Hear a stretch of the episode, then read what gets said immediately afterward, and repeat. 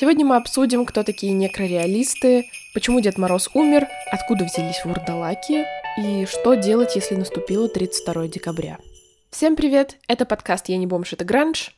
Я надеюсь, вы уже настроили новогоднюю атмосферу, у вас на окне висит гирлянда, вы объедаетесь мандаринами и уже закрыли все свои долги, завершили важные дела и готовы слушать крутые новогодние выпуски – но поскольку мой подкаст об андеграунде, мы не будем делать такой вот полноценно новогодний выпуск, пока все делают обзоры на семейные фильмы, милые книжки. Мы сделаем обзор на трэш в постсоветском кино.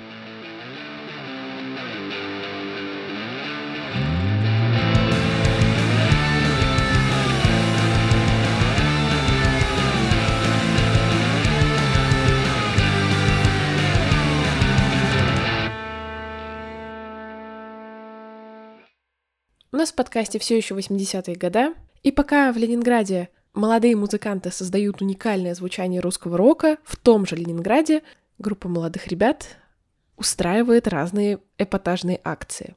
Например, как-то они выходят на улицу и избивают человека. Но потом оказывается, что они избили вовсе не человека, а манекена, который просто очень реалистично выглядел. И, кстати, манекена зовут Зураб. И это очень важная фигура для той группы ребят но о нем попозже. В другой раз те же молодые люди выходят расчистить снег у кинотеатра, но вдруг они как будто сходят с ума, раздеваются, оставляя только валенки и шапки-ушанки, и начинают разбрасывать снег на прохожих, на здание кинотеатра, на администрацию, в общем, на всех. Таким образом зарождался некрореализм, да, первоначально это движение звучало как просто крутая вакханалия, к которой как будто даже хочется присоединиться. На самом деле, это движение зарождалось в среде новых художников. Да, они любили эпатаж, как и на самом-то деле многие творческие ребята в то время, Ленинград вообще. Честно, хотела бы там пожить пару дней чисто ради интереса.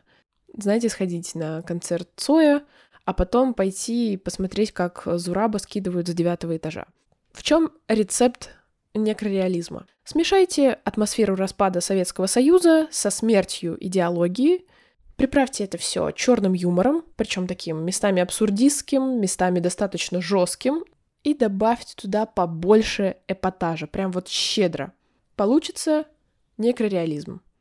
У многих участников этого движения были провокационные псевдонимы вроде «мертвый», «дебил», «трупырь», и некрореализм, наверное, больше всего раскрыл себя в живописи и кинематографе. Также некрореализм существовал и в фотографии, и даже в музыкальных перформансах.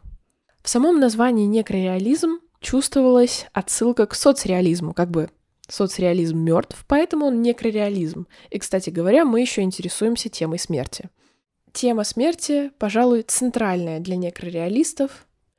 Вдохновляясь атласом по судебной медицине, Некрореалисты черпали оттуда всю основу для своей эстетики.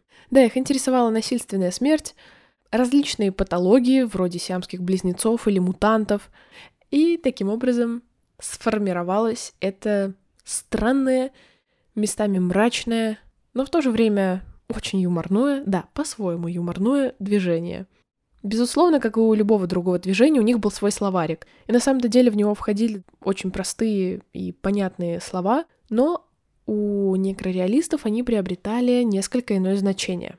Например, слово «бодрость». Это одно из центральных понятий в некролексике. Оно было важно в купе с тупостью, наглостью и матеростью.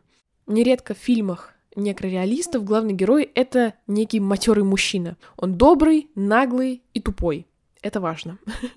Также у них было слово «идиот». Это человек, который выпадает из э, общего коллектива и демонстрирует некий отказ от представления о здравом смысле в жизни и искусстве. Идиотами считались как раз те ребята, которые устраивали эпатажные акции, вроде раздеться до гола и потом закидать всех снегом, или пойти и сбросить манекен очень похожий на реального человека и сделать вид, что он совершает суицид. Это все идиоты.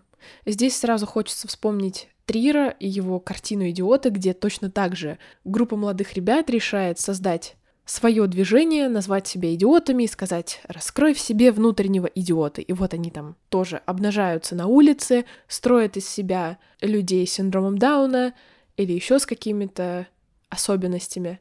В общем, не знаю, вдохновлялись ли некрореалисты Триром или нет, но такое сходство есть.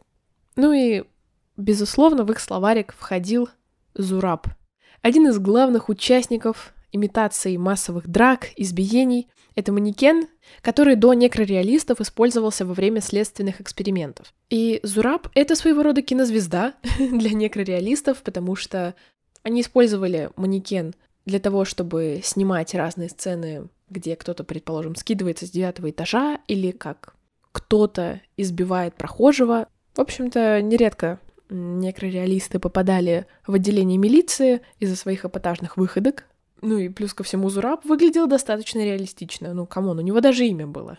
Не у всех аквариумных рыбок есть имя, а вот у манекена было имя Зураб.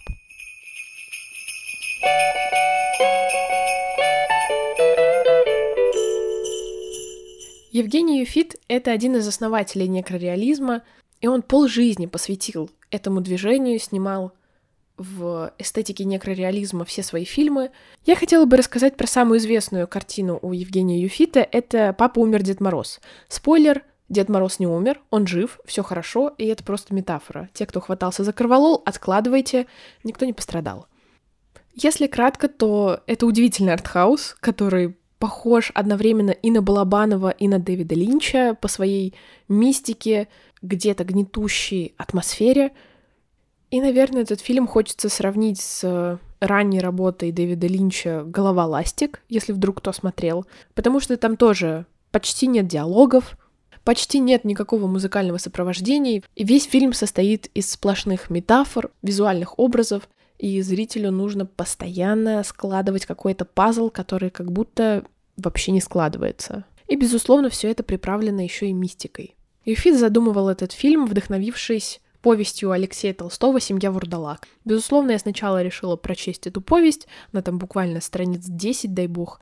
Читается очень легко, есть ощущение вот этой готики, какие-то вампиры, какая-то, естественно, глушь, деревушка. Туда приезжает городской житель и думает, господи, что за чертовщина творится в деревушке, надо отсюда уматывать.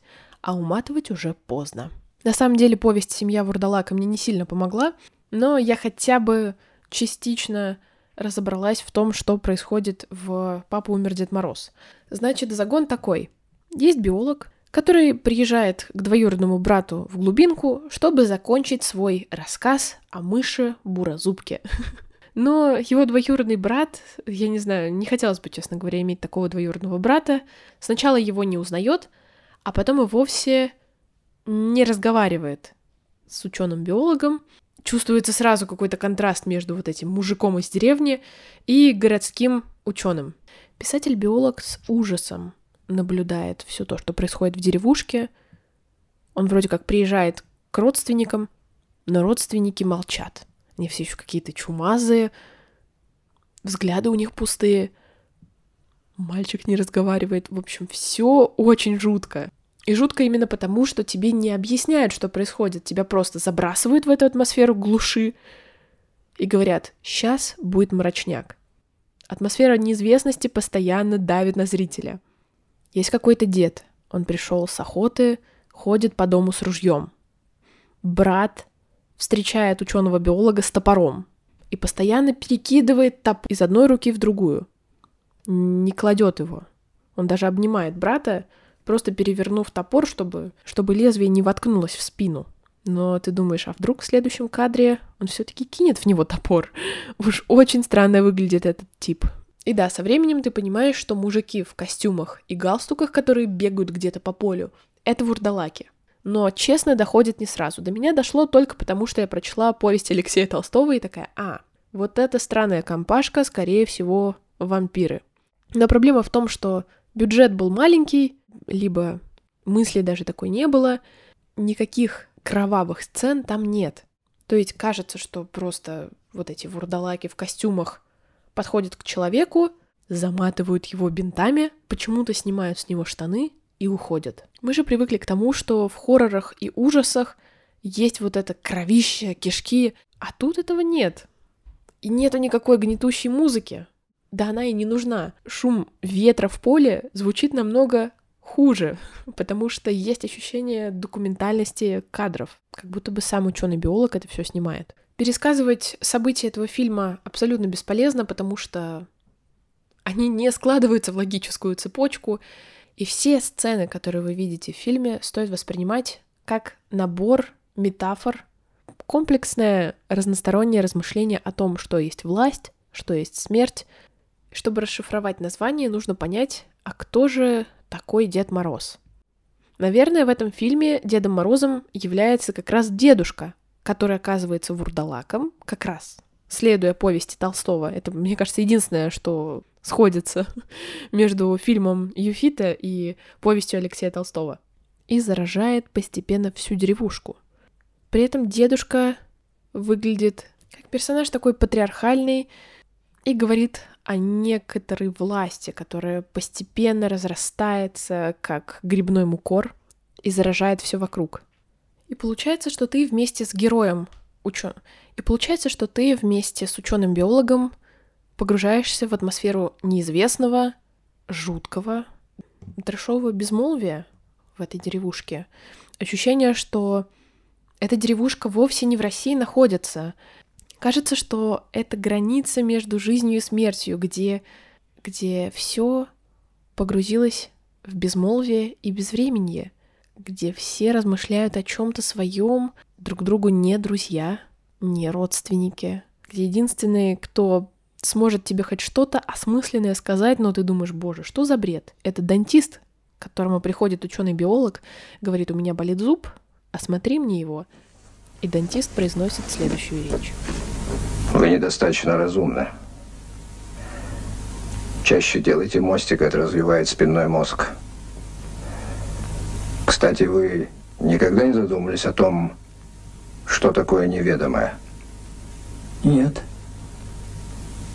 Поиски ответа на этот вопрос привели к противоположному результату. Противоположного чему?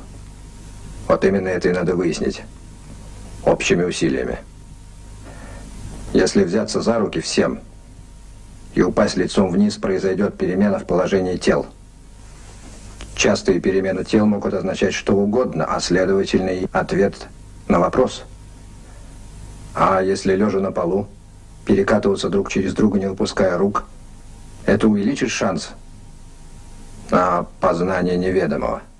Готовясь к подкасту, я перечитала различные сайты, где расписывали смысл «Папа умер, Дед Мороз», и везде что-то абсолютно не похожее на предыдущую статью. В одном говорили о том, что так показывали, как умирал коммунизм. В другом говорили о том, что вурдалаки — это как бы чиновники, которые, имея власть, вершат правосудие над всеми и решают, что они могут распоряжаться чужими жизнями. Кто-то говорит о том, что это заброшенность русской глубинки. Советую глянуть этот фильм и напишите свое мнение, что вы увидели во всем этом жутком сюрреалистичном бреде, полусне, полуяве от Евгения Юфита.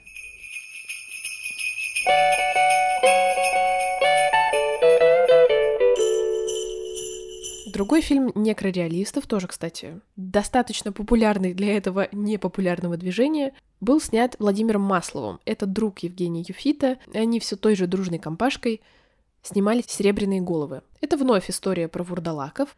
Правда, они уже больше похожи на каких-то мутантов-идиотов или что-то в этом духе. Вновь главный герой у нас ученый, точнее, это группа ученых, которая в ходе эксперимента хочет скрестить молекулы человека с молекулами дерева. И говорит, что таким образом они создадут что-то вроде сверхчеловека, потому что любые растения, деревья хорошо переносят холод и жару, и питаются они от солнца, настанет гармония с природой, а кому такого не хочется. И вот группа безумных ученых уезжает опять в какую-то глубинку и в подвале, буквально в какой-то землянке, проводит свои эксперименты. Там присутствует атмосфера, знаете, Франкенштейна или что-то вроде такого жуткого, мрачного, готического романтизма. И там в подполье ученые проводят свои опыты. Бункер, как я читала на некоторых сайтах, это как бы символ эпохи, атрибут секретных разработок. И то, как ученые скрещивают человека с деревом, это вообще удивительно. По сути, они засовывают человека в деревянный шкаф, который изнутри полностью обит деревянными кольями, потом нажимают пару кнопок, и эти колья как бы постепенно начинают входить в человека и типа того, что его ДНК начинает смешиваться с ДНК дерева. И поскольку все это, опять же, снято в черно-белом кино, сразу хочется вспомнить, знаете, ужасы 20-30-х годов, Дракулу, все те эксперименты, которые оказались неудачными, и все те остатки или отходы от научных экспериментов, то есть не получившиеся опыты в виде людей с какими-то уже отклонениями, выпускают просто на волю, и их впоследствии называют Z-индивидуумами или Z-мутантами. По сути, это мутанты, которые выглядят как обычные люди, но ведут они себя очень странно. Никто не понимает, что они могут сделать в следующий момент и какие их способности. У них есть предводитель. Если вы увидите как бы вожака этих Z-мутантов, вы удивитесь. Ну, просто нужно увидеть лицо актера. Если вдруг кто-то ходит по тому же лесу, по той же территории, что и эти странные ребята, то, скорее всего, Z-индивидуумы возьмут и утащат его. И скажут, ага, теперь ты часть нашей компашки. Но, по сути, все, что они делают, это бегают по лесу без штанов, играют в чехарду, и на фоне кто-то играет на дудочке.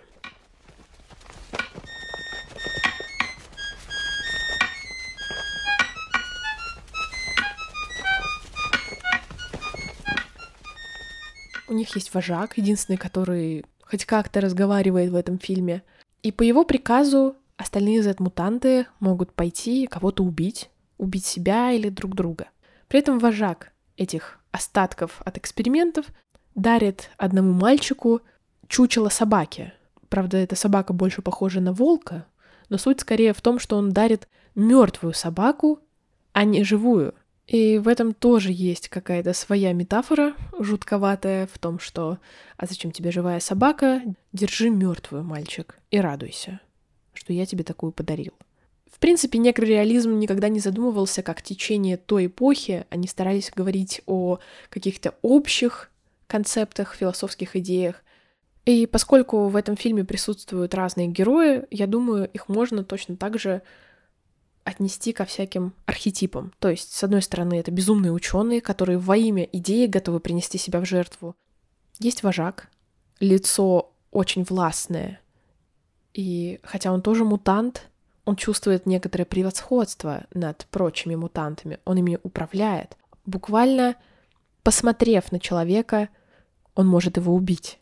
В то же время есть отец, который появляется где-то в самом начале, узнает, что вот эти Z-мутанты убили его дочь, а его сына взяли и украли, и как бы сделали частью их стаи, какой-то очень дикой и непонятной. До сих пор не ясно, чем они там занимаются, и что это за игра в чехарду на полянке под дудочку. И отец становится одним из тех, кто выслеживает Z-мутантов и их убивает. Потому что, по сути, это остатки экспериментов, и они должны быть уничтожены — Однако они все плодятся и плодятся, как вирус.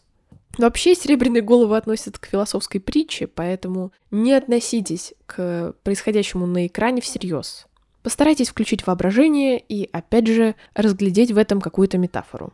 Я очень советую посмотреть этот артхаус. Сразу скажу, он не для всех.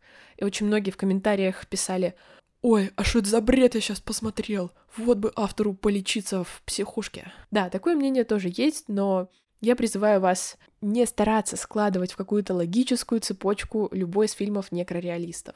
Они не про стандартный сюжет. Думайте о том, что это все полусон, полуявь, где нету четкого сюжета и есть скорее какое-то очень пространственное высказывание. Можете находить в этом свои образы, свои метафоры, свои смыслы, и, как ни странно, некрореализм не остался в рамках Ленинграда, хотя он выглядит как супер радикальное движение, которое да вряд ли вышло за пределы двух-трех улиц. Но фильм «Папа умер, Дед Мороз», возможно, из-за того, что он был выпущен во время развала Советского Союза, попал на кинофестиваль в Италию и получил там гран-при. Представляете? Я никогда не думала, что вот настолько радикальный артхаус может попасть вообще на кинофестиваль, да еще и взять гран-при. И работы некрореалистов, то есть не только Евгения Юфита, но и других представителей выставлялись в Амстердаме, Роттердаме, Торонто, Нью-Йорке. И там их очень любят, мне кажется, даже больше, чем у нас, потому что у нас достаточно такой консервативный зритель и к экспериментам в основном не готов.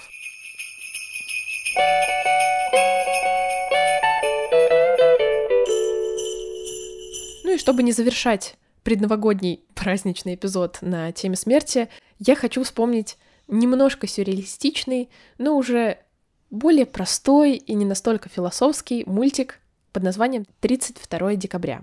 Да, есть такой фильм, но я сейчас хочу рассказать именно про советский мультик. Он построен в виде мюзикла, и, наверное, мне запомнился именно веселыми какими-то именно веселыми песнями и необычными образами, потому что все то, о чем поют главные герои, буквально происходит на экране. Знаете, такая вот пластилиновая ворона или падал прошлогодний снег, только все это в мультяшной рисовке, а не в пластилине. Сюжет очень прост. Предновогодняя суматоха, все куда-то спешат, ничего не успевают, поют рыбы и хрюшки, которых скоро подадут на стол, что немного грустно, но все это в мультике обыгрывается как что-то комедийное и забавное. Параллельно муж с женой узнают, что они друг другу, видимо, изменяли, и из-за этого обижаются и начинают ссориться. Но муж с женой по итогу забывают обо всех ссорах, изменах и говорят, а давай мы с тобой хорошо отпразднуем этот Новый год. И, пожалуй, этот мультик скорее не про то, что а давайте прощать все измены, а про то, что давайте мы не будем ссориться, и в Новый год будем жить, как говорил кот Леопольд.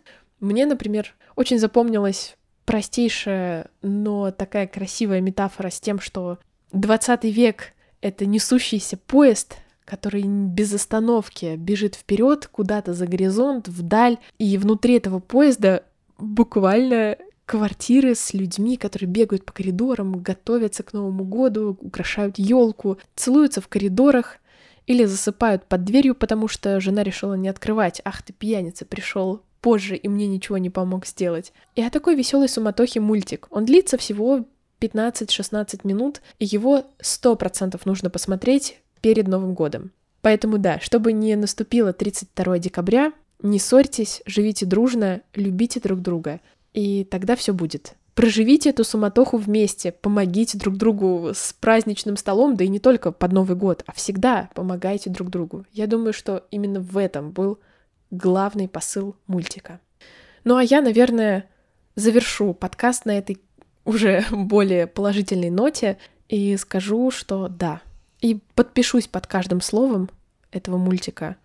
И под Новый год еще, наверное, пожелаю оставаться яркими, не бояться экспериментировать, как это делали некрореалисты, не бояться иногда быть эпатажным, почему нет, это тоже неплохо. И не забывать, наверное, верить в чудо. Вот некрореалисты не верили в чудо, а Мультик 32 декабря говорит, а чудо бывает. Чудо создаете вы сами, именно тем, что любите друг друга и не ссоритесь. С вами был подкаст «Я не бомж, это гранж». Увидимся в новом году. Постарайся жить не ссорясь И не думай и забудь Что чуть-чуть не в норме поезд А быть может не чуть-чуть.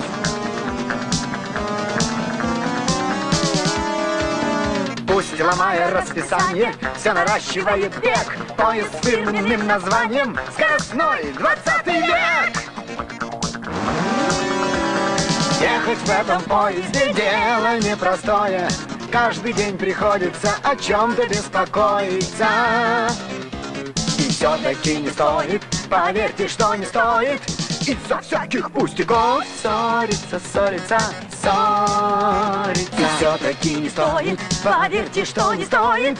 Из-за всяких пустяков Ссориться, ссориться, ссориться